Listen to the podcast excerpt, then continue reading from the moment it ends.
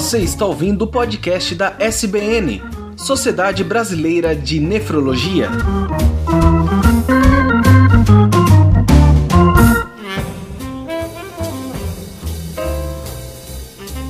Olá, ouvintes, sejam bem-vindos ao podcast da Sociedade Brasileira de Nefrologia. Eu sou Tarek Fernandes e hoje falaremos sobre transplante renal. Ao meu lado estão o Dr. Eduardo Rocha, médico nefrologista, professor da UFRJ e membro do Conselho da Sociedade Internacional de Doação de Órgãos. E também ao meu lado a doutora Carmen, presidente da Sociedade Brasileira de Nefrologia, que dá nome ao podcast.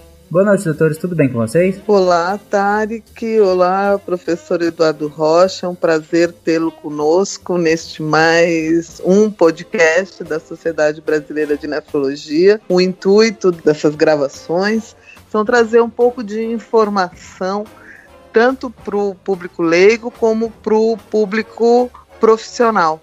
Então, às vezes, algumas coisas podem parecer muito simples para o público é, especialista, mas o objetivo é que a gente possa abranger essas duas populações de ouvintes da Sociedade Brasileira de Nefrologia e agregar um pouco de conhecimento, um pouco de novidade, as coisas que estão acontecendo. Então é muito bom ter hoje o Eduardo Rocha, médico nefrologista da Federal do Rio de Janeiro e também que nos representa, né, é muito bem na Sociedade Internacional de Doação de Órgãos. Então, eu gostaria de que ele traçasse algumas considerações sobre o transplante renal e a doação de rim no Brasil.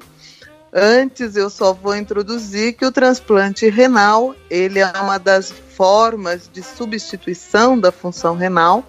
Né? Hoje, no Brasil, a gente tem um número de 122 mil pacientes em programa de terapia renal substitutiva, diálise, tanto a hemodiálise como a diálise peritoneal. 20%, ao redor de 20% destes pacientes estão numa lista de espera por um transplante de rim. É, enquanto eles aguardam, eles estão muitas vezes fazendo procedimento de diálise. Alguns poucos quando tem o diagnóstico, conseguem fazer um, um transplante que a gente chama preemptivo, sem que passe pela diálise. E é, só que uma grande parte desses pacientes aguarda o transplante. O Brasil é um dos países que mais faz transplantes no mundo, mas mesmo assim está muito aquém do necessário. Então eu convido o doutor Eduardo para nos atualizar sobre o tema e traçar suas considerações. Obrigado, Carmen. Obrigado, Tarek. É um prazer se, estar aqui nesse podcast da SBN e trocar algumas ideias sobre a doação de órgãos e, mais particularmente, sobre o transplante de rim. É, como a Carmen já antecipou, é, o Brasil tem, sem dúvida nenhuma, um dos melhores programas de transplante de órgãos e de rim do mundo, não há dúvida. É, nós temos o orgulho de dizer que somos o maior programa de transplante é, gerado ou financiado pelo serviço público, o que não é, não é pouco, já que em alguns países ou o programa de transplante não é bem desenvolvido, ou ele é restrito a pessoas que tenham um poder aquisitivo e possam pagar por um transplante que tem custos bastante mais elevados do que no nosso país. Então, sem dúvida, nós podemos nos orgulhar de algumas coisas. Mas, naturalmente, é sempre bom olhar é, para o que eu chamo do lado vazio do copo né, e os pontos em que nós podemos ainda melhorar. E só para dar uma ideia assim, de números e do histórico, é, nós temos a Associação Brasileira de Transplante de Órgãos, que, em parceria com a Sociedade Brasileira de Nefrologia, nos atualiza em relação à atividade de transplante renal. É, há cerca de 10 anos, nós fazíamos em torno de 4 mil transplantes, pouco menos que 4 mil transplantes é, de rim por ano. Mas o que é interessante é que quando nós comparávamos, na época o número de transplantes do doador falecido e o número de transplantes com o doador vivo, e que portanto envolve um doador e todo o risco de uma pessoa em boa saúde doar seu rim, eles eram muito próximos. O Brasil já fazia mais transplantes de doador falecido, em torno de 2 mil, com esse tipo de doador, e cerca de 1.800, para ser mais preciso, 1.780 transplantes com doador vivo. Então, quase o mesmo número. Dez anos depois, o que aconteceu? É, os dados desse primeiro semestre de 2018 mostram que nós faremos a projeção é, de menos de mil transplantes com doador vivo, o que mostra uma redução drástica de praticamente um quarto dos transplantes em 10 anos com esse tipo de doador, e aumentamos o número de doador falecido. Nós teremos cerca de, é, em torno de quase 5 mil transplantes com doador falecido, totalizando um número de aproximadamente 6 mil transplantes, que é um número, é, como a gente compara com o número de pessoas em diálise, é muito aquém do que nós poderíamos ter.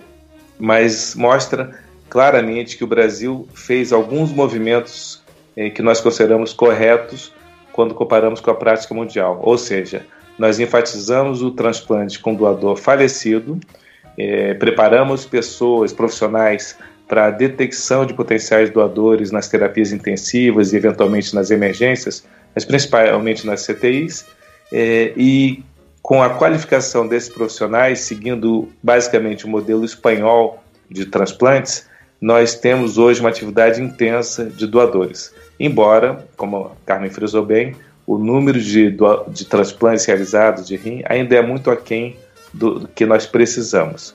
Mas quando a gente analisa isso também, nós temos que ser bem realistas. Primeiro que não existe nenhum país em que a diálise não seja necessária. Quando nós perdemos a função renal, é importante temos um programa de diálise e felizmente temos um programa público de diálise, embora o tema desse podcast não seja hemodiálise, mas é hemodiálise e diálise peritoneal, mas é importante frisar que nós temos isso também de livre acesso para o povo brasileiro. É, o transplante renal é, sem dúvida, a melhor opção em termos de sobrevida. A pessoa que é transplantada, quando comparada com quem faz hemodiálise ou diálise peritoneal, como população, nós podemos dizer que os transplantados têm menor risco de vida, mas é, isso é uma análise muito é, enviesada, como a gente diz em ciência, né? É, o viés é que nós selecionamos um grupo de pessoas que pode receber o, o transplante. Então, em outras palavras, nem todo mundo, mesmo que nós tivéssemos órgãos para todos os cento e tantos mil pacientes é, em diálise, não seria possível transplantá-los todos, porque existem contraindicações que são contraindicações relacionadas à idade, e até hoje é impossível fazer transplante sem imunossupressão, que são remédios que diminuem as defesas e expõem o paciente a alguns riscos, é, principalmente os de doenças infecciosas e eventualmente tumorais. Inclusive, no episódio 5 do, do da SBN, nós falamos aprofundado sobre diálise peritoneal. Então, quem quiser saber especificamente sobre essa modalidade de diálise, pode ir lá no episódio 5, vai estar tá o link no, na postagem também. É, eu gostaria que o doutor Eduardo explicasse, né, pro, pro público geral, quando o paciente ele tem o diagnóstico de doença renal crônica, fase 5, onde ele tem que entrar em programa de diálise, e geralmente ele vai ser inscrito numa lista. Então eu gostaria que ele explicasse os passos, né? O paciente entra no programa, então ele passa a fazer parte de uma é, lista de espera, caso ele aguarde por um, uma doação de um doador falecido, ou então, se ele tiver algum doador vivo, ele pode então acionar é, essa pessoa que vai ter que fazer uma série de exames. Então eu gostaria que ele explicasse um pouquinho esse passo a passo e como que funciona hoje no Brasil. É, isso é importante porque muitos pacientes, talvez alguns que estejam nos ouvindo hoje, eles tiveram recentemente essa notícia de uma doença grave, uma doença crônica, e nós não podemos subestimar a doença renal, ela realmente é grave. Mas felizmente, como algumas doenças graves, nós temos o tratamento e, como eu falei anteriormente, esse tratamento está disponível no Brasil.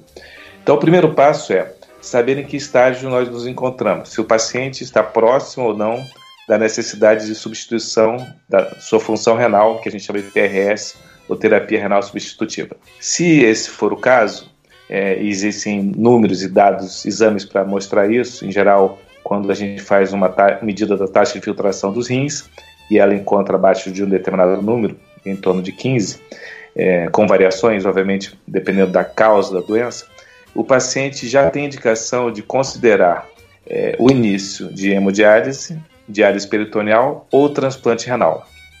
De forma geral, o nefrologista deve apresentar essas três opções terapêuticas e discutir com o paciente e familiares quais são as reais chances para qualquer um desses tratamentos. Eles não são excludentes, é muito comum que um determinado paciente comece com a terapia de substituição, seja pela diálise peritoneal ou hemodiálise, e em seguida, enquanto se prepara um doador vivo, ou eventualmente se espera numa lista única, é, baseada em critérios de distribuição que são universais e que estão disponíveis também nos sites. É, a gente pode falar um pouquinho sobre os critérios depois, mas é, o nefrologista ele não deve, é, na minha opinião, apresentar um método como superior ao outro. São métodos complementares. E para cada caso, vai ser decidido em que momento, eventualmente o transplante, caso ele seja possível, em que momento ele pode ser realizado. E aí entra a questão do doador vivo versus doador falecido.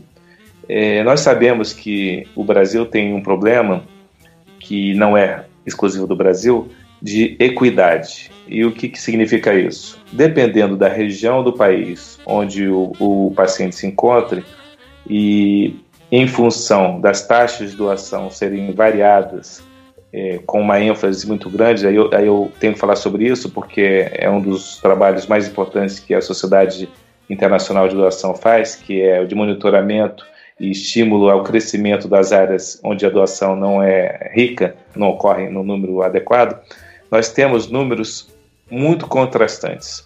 O primeiro semestre trouxe uma excelente notícia. Pela primeira vez, um estado do Brasil, que foi o Paraná, atingiu uma taxa de doação superior à dos melhores países do mundo, como a Espanha, Croácia e eventualmente alguns outros países, que foi de 50 doadores por milhão. Para nós termos uma ideia, a média nacional é de 17 doadores por milhão. Portanto, Paraná, Santa Catarina, Rio Grande do Sul, alguns estados, Ceará, Distrito Federal, eh, têm apresentado regularmente durante os últimos anos taxas de doação bastante elevadas, o que faz com que pacientes que residam nessas regiões tenham uma maior oportunidade para receber um rim. Em outras palavras, o tempo de espera de uma fila é mais lento. No entanto, alguns estados do nordeste do país e da região norte, eventualmente algum do centro-oeste também, tem taxas de doação muito baixas, em torno de 2 a 3 doadores por milhão. E é esse o problema que a BPO, a SBN e a SODP e outras sociedades têm se concentrado. Como fazer com que a taxa de doação no país seja mais equânime e que um cidadão de um determinado estado não tenha tanto mais desvantagem ou vantagem, é, independente de onde ele tenha nascido. Então, acho que esse é o trabalho maior que nós temos a fazer e sem dúvida temos muitos profissionais é, dedicados a isso. Quando nós pegamos o gráfico né, do, do registro brasileiro de doação de transplantes, é, isso fica bem claro, né? São Paulo tem a, a taxas enormes né, de, de doações de modo geral. Em segundo, geralmente vem Paraná, Rio Grande do Sul. E os outros estados, a diferença é, é realmente é muito grande. Tem, você tem um, um, gap gigantesco entre São Paulo e os outros estados. Né? É, na verdade, esse número, Tarek, ele, ele tem que ser analisado com a correção para a população, que é o que nós usamos como referência mundial. Por isso que o índice, quando nós nos referimos à doação, ele é por milhão de população. Em outras palavras, embora o número absoluto de transplantes realizados e doações em São Paulo seja muito maior, a população de São Paulo é maior do que de outros estados. Então nós corrigimos esses números é, esses gráficos também estão disponíveis, né, principalmente no site da BTO, do SNT. É, e o Paraná é quem tem a maior taxa de doação, com 50 doadores por milhão. Eduardo, o que, que você acha que pode ser feito, ou o que foi feito no Paraná para ter esse aumento de doação? Eu acho que é uma tríade de ações é, em áreas que são críticas. A primeira delas é a formação profissional. Não há dúvida que nós não teremos bons resultados na área de doação de órgãos se nós não tivermos profissionais capacitados para lidar com essa área que é tão árdua, é, que lida com a morte. Nós só temos doadores falecidos quando nós é, lidamos com isso, identificamos pessoas que faleceram em condições de doar seus órgãos. É, a partir daí, esses pacientes têm que ser mantidos numa unidade de terapia intensiva, é, o que não é fácil, já que nós temos problema também de acesso aos CTIs, com tantos pacientes precisando de um leito de CTI. Quando nós temos um paciente que faleceu, é natural que esse leito ou esse paciente não receba atenção, é, na verdade nem mais um paciente, né? infelizmente é um, um, morto. Mas é necessário durante o período de algumas horas, eventualmente mais de um dia, que sejam mantidos os sinais vitais enquanto a família é entrevistada para saber se essa pessoa que faleceu em vida havia manifestado o desejo de doar seus órgãos e, portanto, salvar pessoas após a sua morte. Quando isso não ocorre, os profissionais têm que ser treinados para esse tipo de entrevista, em que, como qualquer situação crítica, existem fases de negação, fases de revolta, até que eventualmente uma fase de aceitação pode dar margem à entrevista da doação, que é quando os familiares reconhecem que, apesar do ocorrido, da morte do, do ente querido, existe algo a ser feito, que é a doação dos órgãos para que aquela morte de alguma forma tenha algum sentido. E isso, quando ocorre, é, é muito gratificante. O segundo é parte da infraestrutura. É necessário que as unidades de terapia intensiva e os mesmos profissionais que eu citei anteriormente estejam qualificados e equipados para que o trabalho ocorra de uma forma adequada. É necessária a confirmação da morte cefálica, já que as pessoas que morrem em condições de doar os órgãos são aquelas que têm uma lesão cerebral e a morte começa pelo cérebro, antes que o coração pare de bater. Quando o coração para de bater, esse tipo de doador que já é possível em outros países ainda não é realizado no Brasil, nós chamamos de morte com doador de morte circulatória. É, é algo que está em estudo ainda para a utilização no Brasil, mas os números do Paraná mostram que é possível, eh, se nós equiparmos adequadamente e treinarmos as pessoas, a gente consegue ter resultados bastante expressivos, semelhantes ou superiores aos melhores países. E o terceiro item é o apoio governamental, porque é, o, o, Sistema Nacional de Transplantes ele é um sistema organizado em três níveis. No nível federal, é, o SNT, ele tem a função natural de regular e regulamentar toda a atividade de transplantes que ocorre no país, que é um país muito grande e, portanto, é necessário que exista uma vigilância para evitar qualquer tipo de é, ato ilícito. É importante que a população tenha confiança, e há por que ter confiança no sistema público que funciona. Todos os profissionais ligados ao transplante são avaliados, qualificados e reavaliados a cada dois anos. As suas licenças para praticar os transplantes, cirurgiões e clínicos é renovada e também os hospitais. Não é qualquer hospital onde pode se realizar um transplante.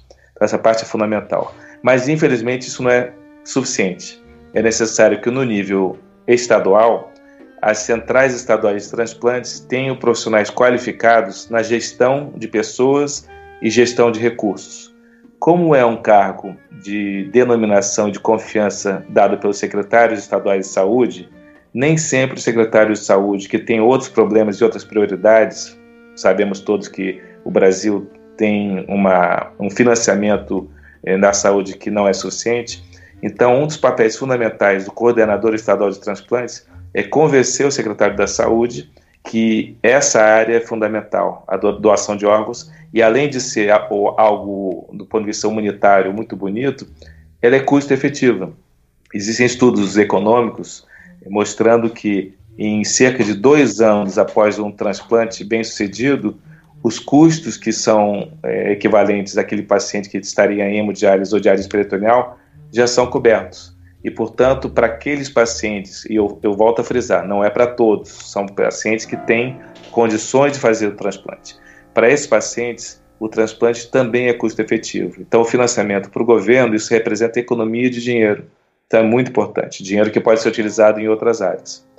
É, e o terceiro nível, que eu acho que é o que mostra o sucesso do Paraná, é o treinamento local. Então, voltando a falar a importância do profissional de saúde que está ali no nível municipal. É no hospital de emergência, é na UTI de um hospital pequeno que se faz a diferença. Então, se a infraestrutura montada permite uma comunicação efetiva com as centrais de transplante, mesmo naquele hospital distante do interior do estado, aquele paciente que está em morte cefálica pode ser viabilizado e se transformar num doador. E eu acho que esse foi o maior mérito dos estados do sul do Brasil, é, por questões, é, uma conjuntura bastante favorável e, e, o trabalho sério de profissionais que lideram essas centrais de transplante, existe toda uma equipe de jovens profissionais, enfermeiros, assistentes sociais, médicos também, obviamente, mas mostrando que esse trabalho de doação de órgãos não é o trabalho de um cirurgião ou de uma equipe de transplante, sim de uma equipe que está por trás, que nem sempre aparece, que é aquela equipe que vai entrevistar a família no momento mais duro da vida delas, que é a perda de um ente querido.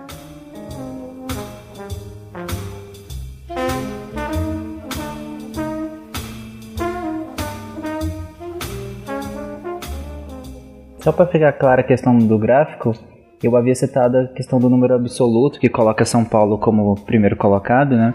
E aí o doutor Eduardo falou em relação ao, ao número de transplantes por milhão de população, a gente coloca o Paraná em primeiro lugar, porque ele está inclusive muito acima da média brasileira, que é em torno de 27, né? enquanto o Paraná fica em torno, e aí contando falecido e vivo, em torno de 60, né?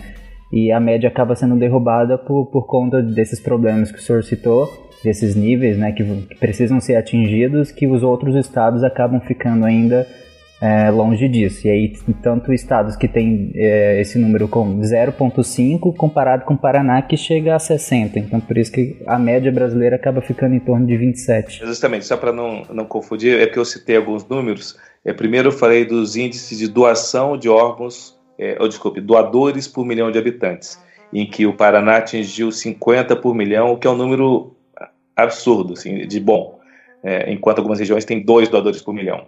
Quando nós falamos de número de transplantes de rim por milhão de habitantes, isso é uma consequência do, do grande número de doadores. Então, novamente, o Paraná faz cerca de 60 eh, transplantes de rim por milhão de habitantes, enquanto São Paulo está indo no terceiro lugar em torno de 45, que é uma, também um volume bastante adequado. E o que volta a frisar é que é, o transplante de rim hoje no Brasil é essencialmente o transplante do doador falecido menos de 20% dos transplantes realizados são feitos com doador vivo, o que em parte é muito bom. O meu único sinal é que nem todos os pacientes têm acesso, é, no momento, a uma doação de órgãos é, do doador falecido por questões, como eu falei, geográficas e geopolíticas. Portanto, é importante que nós discutamos as outras possibilidades de transplantes que incluem o doador vivo. E aí que vem uma discussão é, quase que filosófica, mas que é, eu tenho obrigação de trazer, porque é o que tem acontecido no mundo, da doação entre pessoas é, que não são compatíveis com o mesmo grupo sanguíneo, que é o ABO incompatível, que é um transplante mais complexo, mas que não tem também, não é nada impossível, ele é feito com, em alguns centros, mesmo em número pequeno, mas ele pode servir como uma solução para um casal, para eventualmente é, o pai que queira doar para um filho e que o sangue eventualmente não seja o mesmo. Então, isso é uma possibilidade. E a outra questão que é muito discutida pelos aspectos éticos e eventualmente o risco que nós temos sempre de alguma ilegalidade e de um comércio de órgãos, a venda de órgãos, é o transplante pareado, em que um doador que não pode doar para o determinado familiar por questões de é, excesso de anticorpos que a pessoa que vai iria receber o rim, ou seja, é, ele está hiperimunizado ou então um grupo sanguíneo diferente, ele pode receber o rim de um doador de um outro, duplo, um casal, quem for, que eventualmente cruzando os dois, o doador de um serve para o receptor de outro. Então isso é uma solução que tem movimentado e aumentado o número de transplantes nos Estados Unidos principalmente, mas que a nossa sociedade não tem discutido muito pelas questões, como eu falei anteriormente, do risco de algo ilícito ocorrer. Mas eu acho que nós temos que, no mínimo, como sociedade brasileira, discutir isso. E no último congresso tivemos a oportunidade de ter uma discussão de alto nível, mostrando os prós e os contras desse tipo de prática. Eu gostaria só de complementar o que o doutor Eduardo comentou. Infelizmente, nós temos ainda, especialmente no Nordeste, no Norte, alguns estados que não têm programa eh, de transplante para doador falecido. Né? Isso é um aspecto que a gente vem trabalhando e a gente espera que se resolva nos próximos anos. A questão do doador falecido, como o doutor Eduardo comentou, é muito importante que as pessoas, é, todos os itens que ele colocou, mas também uma reflexão da família quando se depara com essa situação da possibilidade da doação de um órgão, seja ele o rim, o fígado, uma córnea, e que ela tenha então o conhecimento de que isso vai ser um bem maior para outra pessoa que vai se beneficiar com esse transplante. Muitas vezes as pessoas desconhecem ou têm é, temores em realizar esse procedimento, ou muitas vezes elas até não são consultadas. Então é bom a gente desmistificar essa questão, é, desde que haja a possibilidade de doar um órgão, é importante que as pessoas façam uma reflexão se isso é possível, se isso é viável, se era um desejo da pessoa que faleceu e se elas estão abertas a fazer é, esse ato de generosidade. É, todos nós, eu acho que já, a gente assiste televisão, vê os cartazes na rua, nós já vimos as campanhas que têm sido feitas nos últimos, vamos colocar, pelo menos 10 anos, é, pelo Sistema Nacional de Transplantes, do Ministério da Saúde, sobre o papel da população no momento de doar. Né? Então, doe vidas, doe órgãos. Essa é uma campanha que, sem dúvida, ela é necessária mas existem dados que mostram que ela é pouco efetiva. E nós deveríamos considerar, ainda entrando na questão de custo-efetividade, o quanto se gasta em campanhas e o quanto se gasta em treinamento profissional. O, os números do mundo mostram que não, nós não podemos culpar a população por doar ou não doar. É, Existem até países que, em que a doação é compulsória, é, como na França, onde eu tenho parte da minha experiência e alguns outros países, quando você falece, os órgãos são, em princípio, utilizados para doação, a não ser que alguém da família ou a pessoa em vida manifeste-se contra essa doação. Mas voltando à questão de efetividade do dinheiro investido, é, é algo para nós pensarmos. Gasta-se bastante, a gente sabe que publicidade é cara, publicidade na televisão, embora muitas vezes essas campanhas sejam feitas até com um espaço é, gratuito, né, é, beneficente, mas nós temos que enfatizar o treinamento profissional.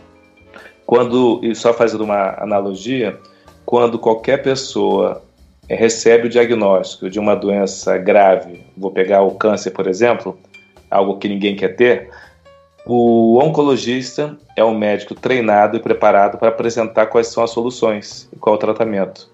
Então, nós não precisamos fazer uma campanha enorme para a compreensão da importância da quimioterapia ou das opções terapêuticas do, do, do câncer para que as pessoas entendam. Então, basta que os profissionais que apresentam essa solução sejam bem treinados. Nos locais onde há o treinamento profissional para doação de órgãos, é, já que nenhum profissional da saúde procura a saúde pensando na morte, nós temos que treinar pessoas que saibam lidar com a morte e esse momento difícil. E o dinheiro que é investido hoje em dia em campanhas para orientação da população, muitas vezes poderia ser dirigido para o treinamento pessoal, de profissional. E isso tem tido resultados bastante efetivos. E eu diria que é o que aconteceu no Paraná, já que a campanha nacional faz com que todos os brasileiros tenham acesso a essa informação, que quem morre pode salvar vidas através da doação, mas por que alguns estados o resultado é tão bom e outros o resultado não é tão efetivo? Então, em outras palavras, é, o peso dessa informação para a população numa campanha como um todo, ele deveria, na minha opinião, ser diminuído e a ênfase no treinamento profissional aumentada. É, eu concordo com você. Eu acho que talvez as duas pontas, né? É, o treinamento e a capacitação são importantes, até pelo que é, você comentou e pelos números que você trouxe.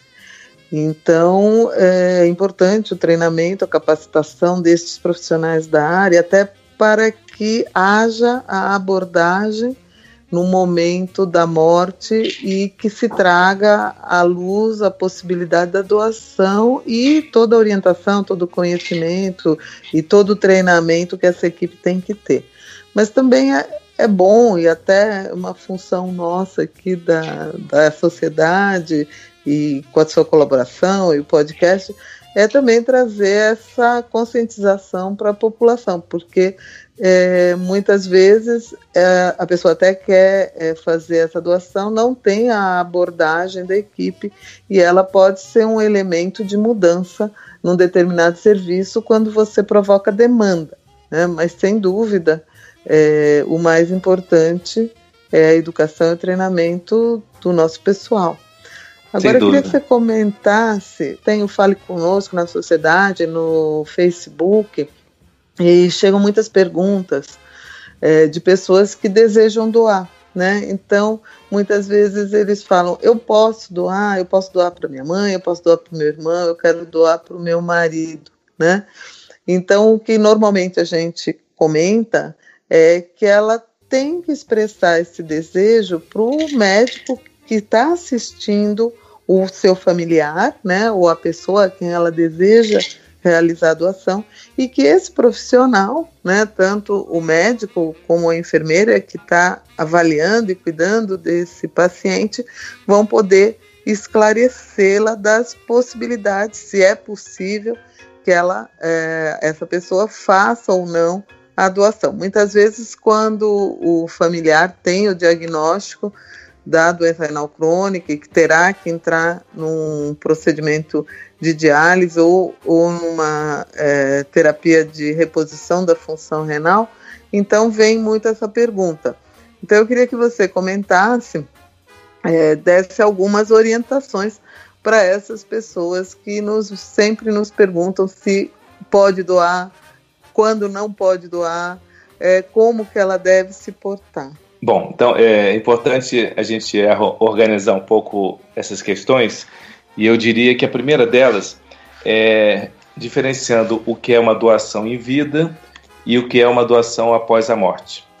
Para nós usarmos os números de um outro país, os Estados Unidos, que tem isso bem, bem documentado, mais da metade da população norte-americana, ou seja, mais de 150 milhões de pessoas, ou melhor, no, o número não é esse porque nem todos têm carteira de motorista, mas mais da metade das, dos americanos que têm uma carteira de motorista, que é um grande número, eu, eu infelizmente não tenho de cabeça, já expressou em vida que após a sua morte gostaria de doar seus órgãos.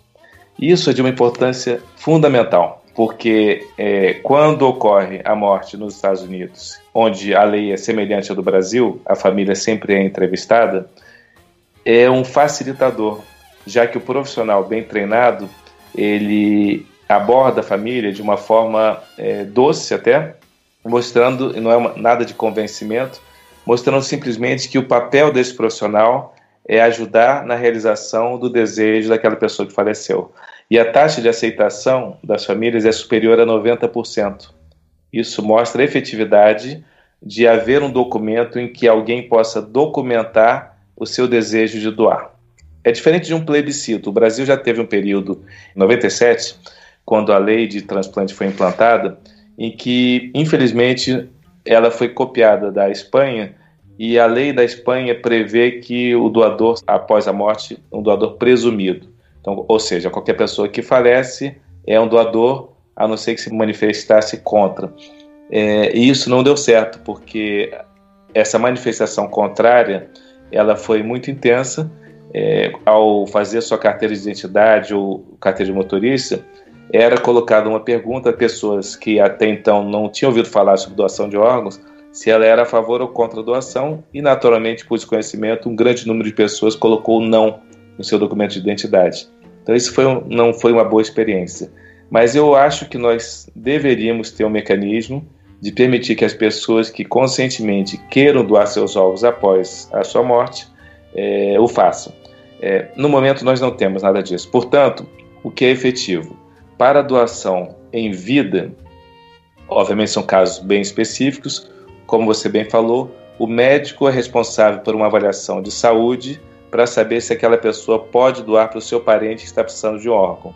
Em outras palavras, é uma questão muito mais de saúde e de algumas questões também específicas, tais como não faz sentido uma pessoa muito jovem que tem uma doença, é, o pai ou a mãe diagnosticado com uma doença renal, que muitas vezes é genética, é, não faz sentido que essa pessoa doe para o pai e mãe. O inverso já é mais natural, quando o pai ou mãe saudáveis podem doar para os filhos. Portanto, a questão do doador vivo, como eu frisei bem, no Brasil esse número de doadores eles tende, tende a cair, ela é importante, mas é uma questão médica.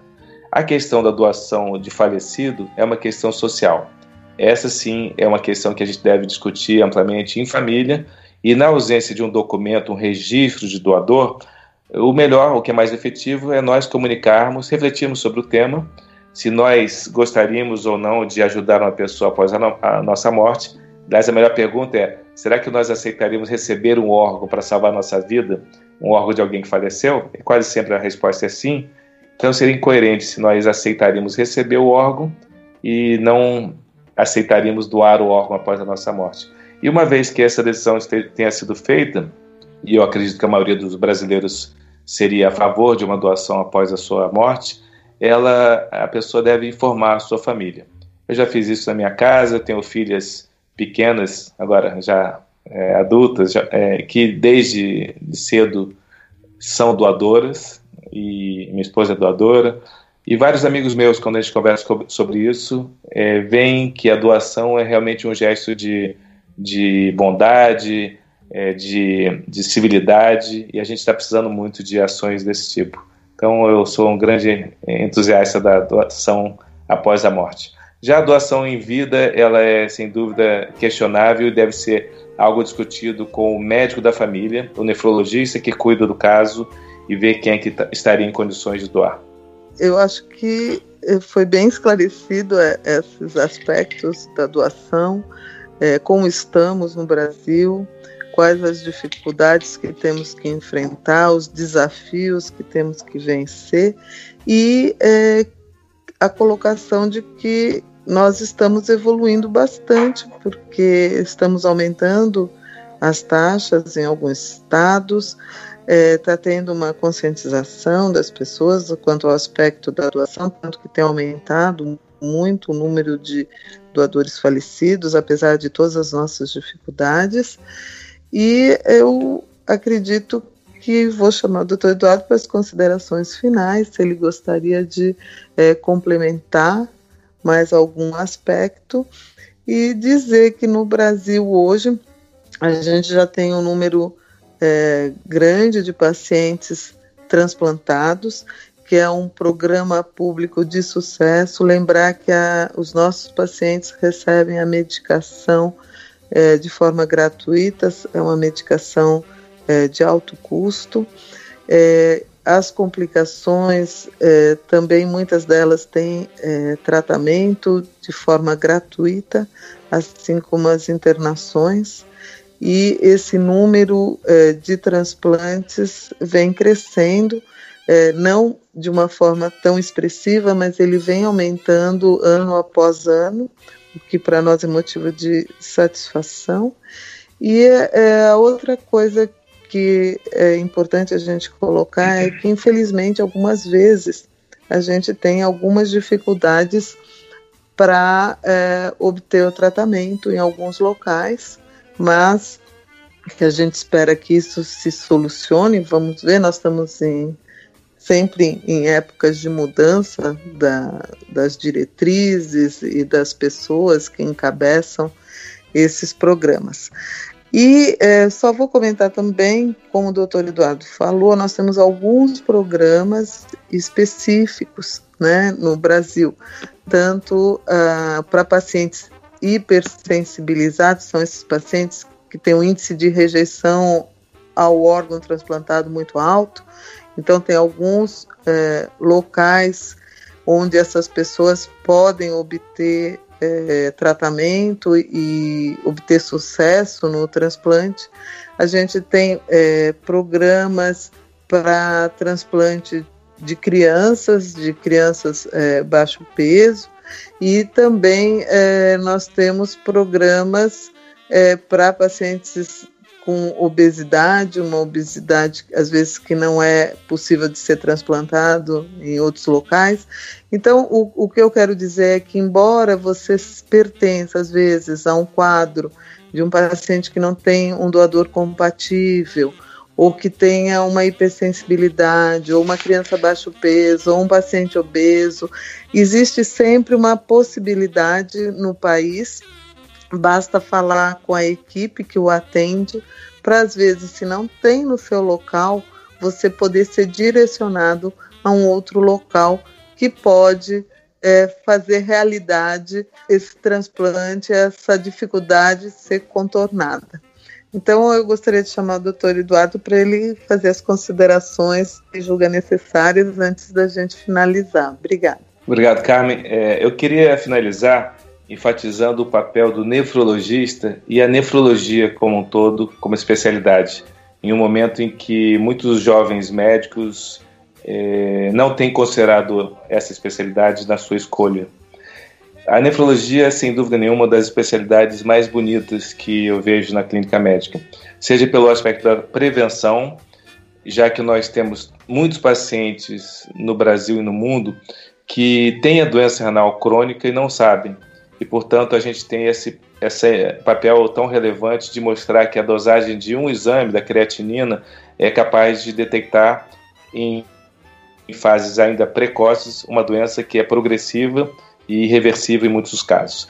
Quando nós chegamos ao transplante, naturalmente, nós estamos no final da linha de cuidado em que nós temos que trocar e substituir esse órgão que deixou de funcionar, como eu já falei mais cedo, nos casos em que é, a diálise e a é, diálise peritoneal, a hemodiálise, também são outras opções.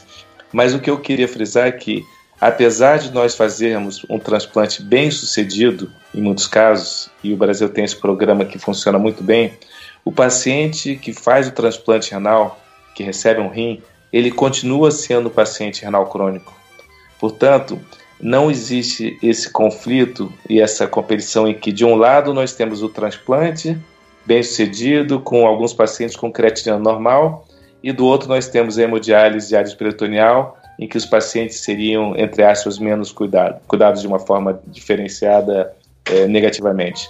Portanto, o nefrologista que se qualifica de uma forma ampla, ele tem que ser capaz de detectar os casos precoces, acompanhar o paciente na progressão da doença e, nos casos em que a gente precisa terapia de substituição renal, avaliar quem são aqueles casos mais adequados para o transplante renal. E assim a gente tem como otimizar e evitar é, expectativas em quem não tem nenhuma chance de ser transplantado e otimizar os casos em as pessoas que realmente podem se beneficiar de um transplante, que são muitos. Do lado da doação, eu vejo isso cada vez mais como um ato de civilidade. Nós não precisamos achar que o governo tem que resolver esse problema. O problema é de todos nós, independente do governo. Nós podemos e devemos salvar as vidas após nossa morte e basta dizer sim para a doação. Isso que você colocou de salvar vidas é na verdade, se a gente pensar, o rim ele é um órgão muito importante, tanto para a produção de sangue, para a questão do metabolismo ósseo, mineral, controle de água, eletrólitos no organismo, é um órgão do equilíbrio, mas é, ele consegue ser substituído tanto por um equipamento, uma máquina, no caso de uma hemodiálise, ou é, através de soluções na cavidade abdominal, na diálise peritoneal, ou através de um transplante. Então, ele é um órgão que, apesar de ser vital, é super importante para todos nós, ele consegue ser substituído. O nefrologista, a nefrologia, a medicina consegue hoje dar uma qualidade de vida ao paciente em qualquer uma dessas terapias. Né? É, Possivelmente, algumas delas dão mais independência, dão um prognóstico mais favorável, mas todas elas garantem uma qualidade de vida ao paciente. E lembrar que o paciente que está à espera do transplante, ele vai é, ter a substituição da sua função pelo equipamento ou, ou, pelo, pela membrana abdominal, mas que depois que ele faz o transplante, eventualmente, num futuro, ele, é, esse transplante pode não dar certo, também tem que é, é, conscientizar as pessoas de que muitas vezes a pessoa faz o transplante, ele é muito bem sucedido e ela vive muitos anos e feliz com o seu transplante, mas infelizmente alguns desses pacientes é, não têm essa experiência tão positiva e às vezes eles perdem o, o, órgão, perdem o transplante, mas que isso também não deve ser visto de uma forma tão negativa, porque ele pode retornar ao tratamento de diálise. Então, alguns pacientes, eles fazem a diálise, fazem o transplante, às vezes retornam a diálise, e mesmo que ele retorne a diálise, sempre existe a possibilidade dele fazer um segundo transplante. Então, é, existem pessoas que é, vivem muitos anos passando de uma terapia para outra, né? Eu mesma acompanhei um paciente é, que perdeu a função renal na adolescência, depois ele passou por é, diálise peritoneal, hemodiálise, realizou um transplante, ele estudou, se formou, casou, teve dois filhos, é, perdeu esse transplante, retornou à hemodiálise, fez um segundo transplante e está muito bem. Então, eu acho que é muito importante as pessoas terem essa visão positiva de que, embora tenham a doença, elas têm todas essas possibilidades. Então, eu agradeço muito a sua presença aqui com a gente hoje e todos esses conceitos e, por que não falar, essa imersão em, em dados humanísticos né, que você nos proporcionou. Obrigada. Eu que agradeço, Carmen Tarek, é um prazer sempre.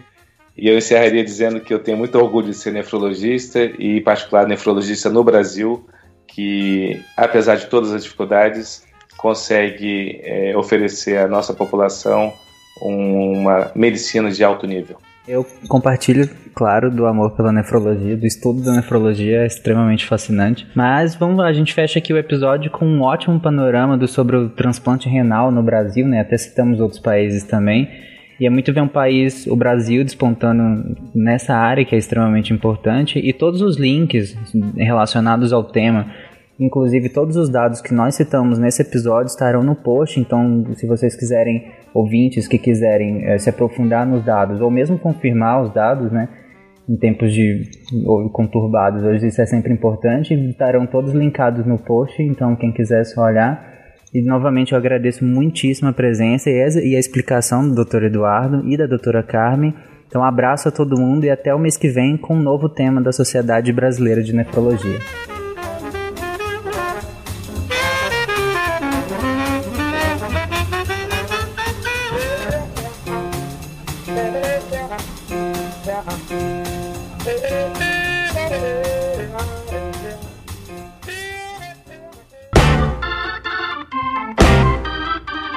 Você ouviu o podcast da SBN, Sociedade Brasileira de Nefrologia.